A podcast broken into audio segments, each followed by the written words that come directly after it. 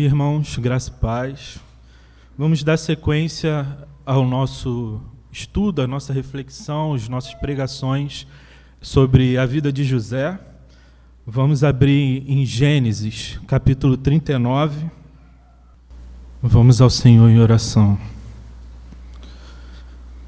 Ó oh, Pai, o Senhor já está conosco desde a EBD. O Senhor se faz presente no meio do teu povo e eu te peço que agora, nesse momento, glorifique tua palavra, Deus. Que teu espírito faça com que essa palavra entre e forme morada no coração dos meus irmãos. Que o Senhor nos abençoe e nos edifique mais uma vez, como tem feito sempre. É a minha oração, em nome de Jesus. Amém. Todos abriram? Quem ainda não achou pode acompanhar aqui na frente. E agora nós demos um salto, não sei se vocês repararam, mas nós demos um salto do capítulo 37 para o capítulo 39. Por quê? Porque o capítulo 38 ele vai ser justamente um lapso, ele vai ser uma quebra dentro dessa história. O texto ele vai sair de José e vai falar separadamente de Judá. E Judá, nós vamos olhar para Judá um pouco mais à frente, nos capítulos à frente. Então hoje nós vamos iniciar o capítulo 39, que é justamente esse momento da transição entre José saindo da casa de seu pai e indo para o Egito. Nós vemos que no capítulo 37, no verso 36, o capítulo ele se encerra falando que José foi vendido por seus irmãos. E ele está indo naquela caravana ismaelita em direção ao Egito, já como escravo. E aqui o texto vai se iniciar mostrando justamente essa transição que está acontecendo. Vamos ler o texto. Capítulo 39, verso 1. José havia sido levado para o Egito onde o egípcio Potifar, oficial do faraó e capitão da guarda, comprou dos ismaelitas que o tinham levado para lá. Esse comprou está justamente em oposição ao vendido que ele foi na terra de seu pai. Agora ele chega ao Egito e ele é comprado como escravo. E aqui nós vemos também não só essa transição da casa do pai dele, onde ele era mimado, para uma terra estranha, desconhecida, com pessoas desconhecidas que não vão mimá-lo da mesma forma que o seu pai o mimava, mas vamos ver também a transição da paternidade que está sobre José. Agora a paternidade não é mais a paternidade de Jacó, é a paternidade do próprio Deus que vai forjar José como um homem de verdade. Ele ainda era um menino até esse momento, mas a partir desse momento o Senhor, o próprio Senhor, conduzindo todas as coisas na vida de José, vai fazer de José um grande homem, um grande líder que ele precisava ser para salvar não só a sua família, não só a linhagem escolhida pelo Senhor, de onde viria o Messias, mas para salvar também o próprio Egito e todos os povos daquela região. Vamos seguir. Verso 2. O Senhor estava com José de modo que este prosperou e passou a morar na casa do seu senhor egípcio. Olha, é muito engraçado, é muito até mesmo estranho a gente pensar que José acabou de ser comprado como escravo, ele não tem mais sua família, ele não tem mais nada que seja familiar para ele, ele não tem nem mesmo a sua liberdade mais, agora ele é propriedade de alguém e mesmo assim o texto fala que o Senhor estava com ele. Isso parece muito estranho, muito estranho, porque aqui José estava num sofrimento absurdo. E como é que pode o Senhor estar com alguém num sofrimento absurdo como esse, quando ele é comprado como escravo e nem mais tem a sua liberdade? Na verdade, uma coisa que nós temos que conhecer sobre o nosso Deus é justamente o caráter dele, a forma como ele caminha conosco em meio ao sofrimento. Essa mentalidade de que se as coisas estão dando errado, de que se nós estamos sofrendo, então Deus não está nos abençoando, então Deus não está conosco, é uma mentalidade totalmente pagã, é uma mentalidade totalmente fora do cristianismo. É aquela ideia de que os deuses estão me abençoando porque tudo está dando certo. Isso é paganismo. Tire isso da sua cabeça. O nosso Deus é um Deus que caminha conosco em meio ao sofrimento, porque mesmo em meio ao sofrimento, ele nos dá o escape. E é o que nós vamos ver aqui nesse texto. Isso é muito forte nesse texto. Aqui o Senhor, ele não está formando em José um súdito de Faraó. Ele está formando um súdito seu aqui. E é por meio do sofrimento que ele vai moldar não só o caráter de José, mas também ele vai aperfeiçoar a sua confiança em Deus. É por meio das provas que ele passa que José vai aprendendo a colocar em prática tudo aquilo que ele aprendeu na teoria na casa do seu pai. Ele já conhecia a lei do Senhor, ele conhecia a vontade do Senhor, ele amava o Senhor, mas é uma característica muito forte dele na casa de seu pai era a inexperiência, era a meninice dele. E agora Deus está colocando à prova tudo aquilo que José aprendeu sua vida inteira na casa de seu pai. Agora ele está sendo experimentado e isso não é diferente do que acontece com a gente. Os sofrimentos da nossa vida também são a forma como o Senhor, ele aprova o nosso caráter, ele experimenta o nosso caráter. Ele nos dá também não só um caráter aprovado, mas ele aperfeiçoa também a nossa confiança nele. E aqui vai uma coisa que me surpreende muito quando eu paro para pensar nisso. Não sei se vocês já pararam para pensar, mas o Senhor, ele na verdade nos livra de quase todos os sofrimentos de nossa vida. De quase todos os sofrimentos, ele nos livra e ele nos poupa, mas só tem um sofrimento que ele nunca nos poupa e nunca vai nos poupar, que é o sofrimento pelo Evangelho. E é justamente isso que José está passando aqui. José está sofrendo por uma causa que é muito maior do que ele. Ele está sofrendo para que essa semente do Messias seja mantida, para que a salvação venha, não só de maneira específica em relação à fome aqui nesse momento, mas a salvação do seu povo durante toda a história da humanidade que ainda viria, e que essa salvação chegasse até hoje por no, a nós por meio de Cristo Jesus, era necessário que José sofresse aqui. Assim como é necessário também que nós soframos pelo Evangelho. Esse é o sofrimento que o Senhor nunca nos livra e que Ele nunca vai nos livrar, porque é isso que vai nos aperfeiçoar como súditos dele, como súditos de Cristo, como pessoas que confiam na sua soberania, que confiam na sua autoridade e que descansam nele em meio ao sofrimento. Vamos ao verso 3.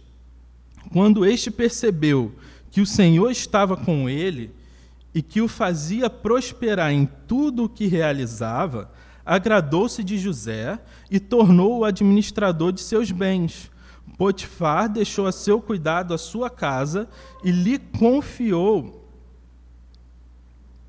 tudo o que possuía. Desde que o deixou cuidando de sua casa e de todos os seus bens, o Senhor abençoou a casa do egípcio por causa de José. A bênção do Senhor estava sobre tudo o que Potifar possuía, tanto em casa quanto no campo. Assim, deixou ele aos cuidados de José tudo o que tinha e não se preocupava com coisa alguma, exceto com a sua própria comida. Aqui é uma coisa também que salta aos nossos olhos. Por quê? Porque Potifar, mesmo sendo um pagão, mesmo sendo um egípcio, ele consegue perceber a religiosidade de José, se é que nós podemos dizer assim, mas ele tinha convicção ele tinha percepção das convicções religiosas que José tinha. José mostrava para ele que era uma pessoa diferente e José, por ser quem era, com certeza falava sobre o seu Deus para Potifar. E Potifar, então, ele começa a ser atraído a José, não somente por causa de sua habilidade em fazer os serviços que lhe eram devidos, mas ele é atraído a José por sua piedade pela forma como José se portava, pela forma como José falava. E ele começa então a ver que José é abençoado por Deus, e isso é chocante. Um, um egípcio, um pagão, falando: o Senhor abençoa esse homem, e esse Deus é um Deus diferente dos nossos. E ele é atraído por isso em José. Então, ele confia tudo o que tem a José. E outra coisa que também nos choca: o Senhor abençoa um pagão por meio de José. Se não fosse José na casa de Potifar, Potifar não seria abençoado pelo Senhor da forma como foi. Então, quando a gente olha para a situação, como pode um homem escravizado estar sendo abençoado pelo Senhor? Como um homem em sofrimento pode dizer: O Senhor está comigo? São vários os motivos que a gente encontra logo no início do texto. E eu vou citar alguns para vocês. Presta atenção. José é comprado como escravo. Ele podia ser comprado por qualquer pessoa. Ele podia ser comprado por um qualquer do Egito. Mas não, a mão do Senhor guia para que ele seja comprado por um oficial de alta patente dentro do Egito. Alguém importante, alguém que pode mudar a vida de José. Isso é o Senhor conduzindo José. Isso é uma prova de que o Senhor estava com José. Outra, ele serve na casa de Potifar e não no campo. José tem as suas habilidades, mas essas habilidades, inclusive a habilidade administrativa, jamais poderia ser vista por Potifar se ele estivesse servindo no campo, se ele estivesse servindo na lavoura. Ele precisava servir em casa para que Potifar o enxergasse e se atraísse pela piedade dele. Isso também é o Senhor conduzindo a vida de José, abençoando José, mesmo em meio a essa dificuldade. Ele conquista a estima de Potifar, ele se torna assistente pessoal de Potifar ele se torna chefe de toda a sua casa e de todos os seus bens, e por fim, é por meio de José que o Senhor abençoa Potifar. São provas mais que suficientes para mostrar que o Senhor estava com José mesmo em meio às dificuldades. E se nós tivéssemos noção, conhecimento do ser de Deus, da personalidade do caráter do Senhor, nós poderíamos olhar para as nossas aflições e ver que o Senhor também está conosco, que o Senhor também nos abençoa em meio a todas elas. Busquem isso, busquem encontrar isso nas suas próprias vidas, para que a sua fé também seja fortalecida, para que a sua fé, a sua confiança no Senhor também seja amadurecida, como foi a confiança de José amadurecida. Vamos seguir, vamos para o verso 7.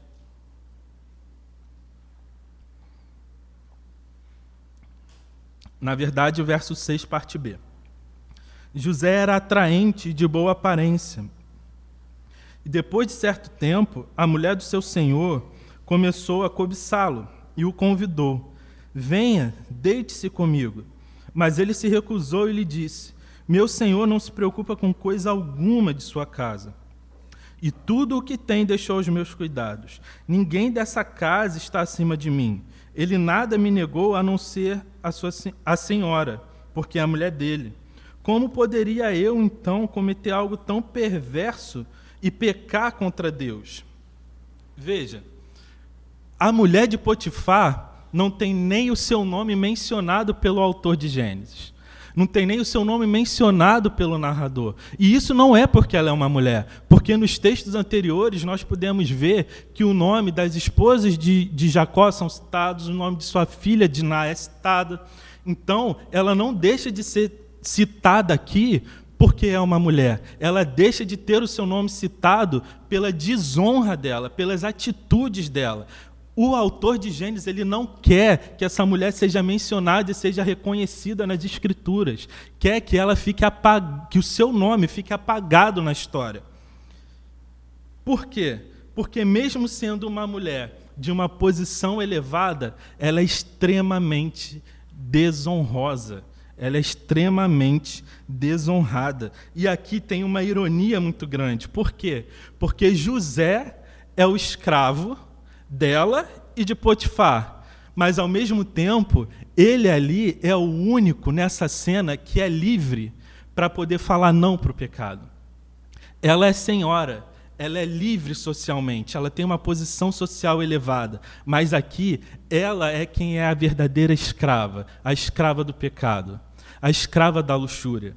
E esse texto, quando ele fala, venha, deite-se comigo, a fala dela para José, o texto original em hebraico ele conota algo que é muito forte, que não é simplesmente um convite. Se trata aqui de uma luxúria brutal, de uma luxúria que, que não tem outra igual na Escritura. Então, isso é algo que choca muito, por quê? Porque às vezes a gente olha assim e lê, venha, deite-se comigo, pode ser, talvez, para os nossos ouvidos, algo parecido com o que Salomão falaria para sua esposa lá no Cântico dos Cânticos, mas não. Isso aqui, esse termo, ele é totalmente cheio de podridão, de devassidão, de pecado, de luxúria, e jamais em toda a Escritura esse termo vai ser usado dentro de um contexto do leito sem mácula do casamento.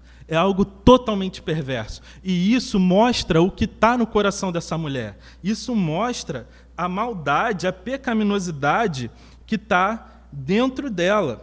E aqui também uma coisa que a gente pode perceber é o contraste entre ela e seu marido.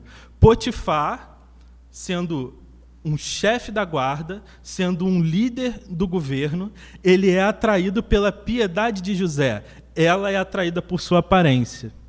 Ele é atraído pelo que ele vê de Deus em José. Ela é atraída e aprisionada pela luxúria que está no seu coração e que quer dominar José são dois personagens muito próximos, que por serem marido e mulher são uma só carne, mas são dois personagens ao mesmo tempo extremamente diferentes e opostos.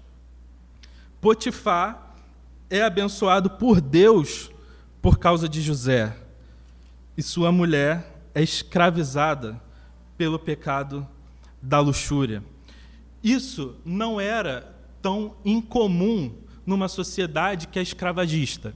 Toda sociedade que tem escravos na sua concepção, é, ele vai ter esse tipo de situação do senhor se deitando com seus escravos, porque os escravos não são vistos como pessoas, são vistos como objetos. Então eles usam esse objeto da maneira que eles querem, mas mesmo num contexto de uma sociedade escravagista, a luxúria dessa mulher é algo totalmente anormal, totalmente estranho. Mas José, ele vai. Ele, perdão da, com perdão da palavra, mas para mim ele é incrível, porque ele vai além de qualquer expectativa. E ele, sendo um objeto, ele sendo propriedade dela e de seu marido, do senhor de José, de Potifar, ele ousa a dizer não para ela. Ele ousa a dizer não para quem é a sua dona. E ele arrisca muita coisa aqui, ele coloca muita coisa em jogo aqui. José, ele não pensa duas vezes antes de rejeitá-la. José ele não pensa duas vezes antes de dizer não ao pecado. Ele diz de cara, ele não precisa, ele realmente ama o Senhor, ele realmente está convicto do que ele pode do que ele não pode fazer. E ele não fala somente de não pecar contra o Senhor, que é um Senhor bom para ele, mas ele sabe que todo pecado, em última instância, é um pecado contra Deus, e ele diz: como poderia pecar contra Deus dessa maneira? Eu não poderia. O caráter dele é um caráter nobre, é um caráter que está unido a Deus e que é moldado pela fé. E isso é algo que a gente precisa, de fato, se espelhar. Por quê? Porque essa tentação não sobreveio a ele de uma maneira isolada, como se ele tivesse, poxa, hoje eu acordei e eu estou bem com Deus hoje, então eu vou conseguir resistir a esse pecado. Não, olha o que, que o texto vai dizer. Vamos para o verso 10.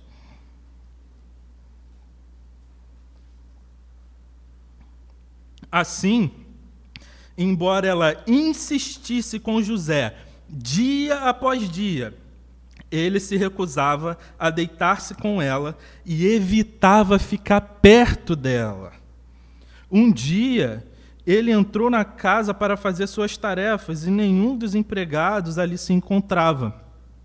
Ela o agarrou pelo manto e voltou a convidá-lo: Vamos, deite-se comigo. Mas ele fugiu da casa, deixando o manto na mão dela. Aqui, a gente precisa perceber um contraste que tem entre José e um outro personagem muito famoso na Bíblia, que é a Sansão.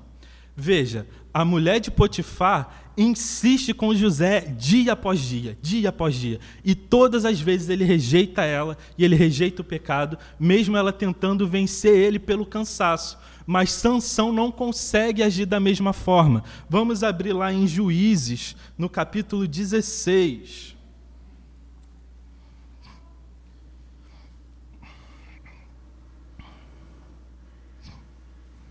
Dos versos 15 ao 17.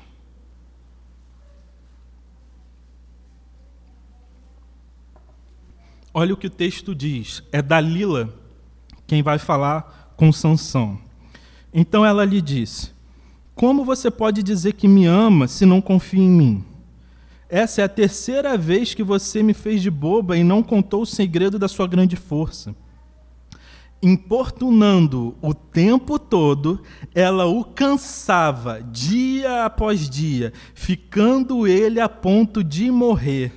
Por isso ele lhe contou o segredo da sua força. Ela o cansava, ela testava ele. Ela vai dia após dia, dia após dia, tentando, perturbando, falando, falando, falando, falando, até cansar ele, até ele querer morrer. Eu não aguento mais. Ou eu vou falar o meu segredo para essa mulher, ou eu vou me matar, porque eu não aguento mais ela falando no meu ouvido. E é isso o que a mulher de Potifar faz com José. Mas José se mantém firme. José não cede. José não cede à tentação pelo cansaço. Antes, ele caminha com o Senhor. Ele vai ao Senhor o tempo inteiro e o Senhor o fortalece. E um, um recado, um, um pedido que eu faço aos irmãos. Busquem ao Senhor e peçam um espírito como o de José um espírito firme, um espírito que não desiste em meio às tentações, em meio às provações, mas que se mantém firme e forte porque ama o Senhor, porque sabe o que o Senhor faz com ele, mesmo em meio ao sofrimento e à dor, e ele não quer desonrar ao Senhor. Nós todos precisamos buscar um espírito forte como de José. Mas o que nós vemos também nesse texto que nós precisamos pensar é que, normalmente, quando o homem violenta uma mulher, ele faz isso por meio da força física. Ele usa sua força física para abusar da mulher. Ele não vai fazer isso pelo diálogo. Pelo contrário, o homem, quando ele quer provocar uma mulher, ou irritar uma mulher, ou violentar a mulher de alguma forma que seja não só física, mas emocional também, ele se fecha e ele não fala nada. Ele para de falar. A mulher, ela age justamente da maneira oposta. Quando a mulher quer violentar o homem, ela não pode fazer isso de maneira física. Então, como que ela faz? Ela faz isso com a boca, com a língua, com as palavras. Ela faz isso com um falar sedutor, como aquela mulher de Provérbios 5. É uma mulher que seduz com os lábios, e isso é uma maneira de violentar, talvez, não o corpo necessariamente do homem, mas o seu coração, a sua alma. Provérbios 5 vai falar que o caminho dessa mulher sedutora é um caminho de morte e que pode, sim, levar a um dano físico ao corpo do homem também mas, em primeira instância, é uma violência contra o coração, contra a mente, contra a alma do homem. E é assim que a mulher age, é assim que ela age, perturbando ele dia após dia, dia após dia, tentando cansá-lo. Quando ela vê que isso não funciona, ela faz algo que nenhuma outra mulher na Escritura faz. Ela parte para essa violência que é mais masculina, que é a violência de agarrar, que é a violência de tentar algo físico, e ela agarra José, mas isso também não funciona. Mas para que vocês vejam o nível da luxúria dela, da bravura dessa luxúria dela, da brutalidade que essa luxúria tem para dominar não só ela, mas para fazer um estardalhaço, um escarcel na vida de todo mundo que está ao redor dela. Vamos seguir para o verso 13. Quando ela viu que ao fugir ele tinha deixado o manto em sua mão, chamou os empregados e lhes disse: Vejam, esse hebreu nos foi trazido para nos insultar. Ele entrou aqui e tentou abusar de mim, mas eu gritei. Quando me ouviu gritar por socorro, largou seu manto ao meu lado e fugiu de casa. ela conservou o manto consigo até que o senhor de José chegasse a casa. Então repetiu-lhe a história. Aquele escravo hebreu que você nos trouxe aproximou-se de mim para me insultar. Mas quando gritei por socorro, ele largou seu manto ao meu lado e fugiu. Veja, ela é uma mulher que não só tem essa luxúria dentro dela, mas ela é também uma mulher mentirosa, manipuladora, que age astutamente, que é desleal, que é cheia de maquinações e intrigas. Ela trai o seu marido, ela engana o seu marido, ela tenta se aproveitar de José, maquinando dia após dia como tentá-lo. Ela manipula os seus servos para que acreditem na história dela, que José que deu em cima dela. Ela mente e é desleal com José também, que não fez nada disso. Ela é manipuladora também, no sentido de tentar manipular o seu marido com essa história. Ela é uma mulher que traz todas essas características, mas que a gente precisa entender que são características não só dela, mas são características do seu pecado. O pecado, ele também mostra o seu caráter. O pecado, ele também mostra a sua personalidade não são todos os pecados que têm as mesmas características. A característica da luxúria é tentar aplacar essa sede que tem do outro de qualquer maneira. E para uma mulher que não tem força física, isso vai se despertar, isso vai se manifestar justamente dessa forma, agindo com mentira, com maquinações, com manipulações, com esperteza, com tudo isso. Todas essas características dela são traços da luxúria que está dentro dela. Ela é uma mulher totalmente indigna, promíscua, até mesmo no meio pagão em que ela vivia. Tá? Mas vamos seguir. Olha qual vai ser a reação de Potifar. Quando o seu senhor ouviu que a sua mulher lhe disse: Foi assim que o seu escravo me tratou ficou indignado. Mandou buscar José, lançou-o na prisão em que eram postos os prisioneiros do rei. Os estudiosos eles vão dizer que essa indignação de Potifar ela é bem ambígua. Ela, ela pode ser uma indignação contra José, mas ela também pode ser uma indignação contra sua mulher. Ele provavelmente conhecia bem o caráter da mulher que tinha do lado dele. Ele conhecia ela. Ele não acredita totalmente no que ela fala. Por quê? Porque o preço por esta traição que José supostamente cometeu não seria uma, uma punição tão leve quanto ser jogado numa cela de prisão, muito menos uma prisão onde são postos os prisioneiros do rei. Que se vocês lembram da história que a gente vai ler em outros, em outros momentos, quem está lá na prisão com José são pessoas que serviam ao rei diretamente, são pessoas de prestígio. Não é uma prisão qualquer, não é uma prisão para ralé. É uma prisão para pessoas que têm um certo grau de importância e que ele não vai ser tratado da mesma forma como outros prisioneiros seriam tratados. Então, a forma branda como Potifar trata José mesmo em meio à sua indignação, mostra que, na verdade, ele não acreditava totalmente naquilo que a mulher dele disse, mas ele também não podia deixar passar impune a possibilidade dessa desgraça ter acontecido com ele nas às vistas de todo mundo. Ele precisa punir aquela pessoa que tentou desonrar a sua esposa. Então, assim ele o faz. Seguindo, José ficou na prisão mas o Senhor estava com ele e o tratou com bondade, concedendo-lhe a simpatia do carcereiro.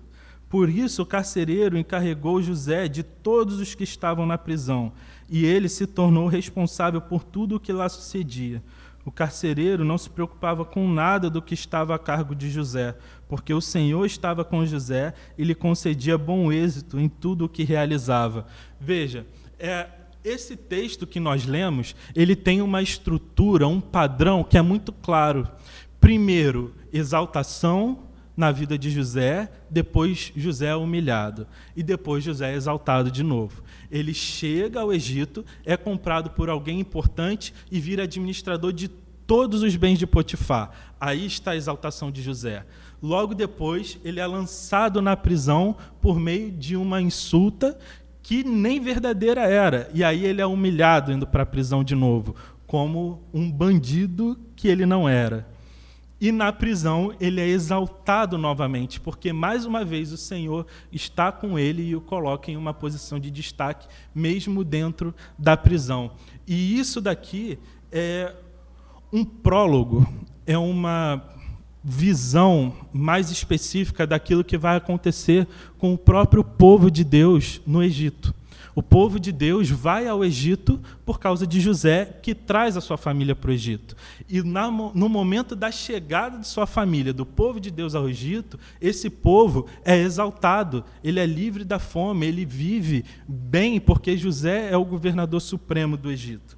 Mas quando José morre, os anos se passam, o povo vira escravo humilhação do povo no Egito. Mas logo o Senhor levanta Moisés para promover o êxodo, para promover a saída do povo ao Egito em direção à terra prometida. E mais uma vez acontece a exaltação do povo de Deus ali.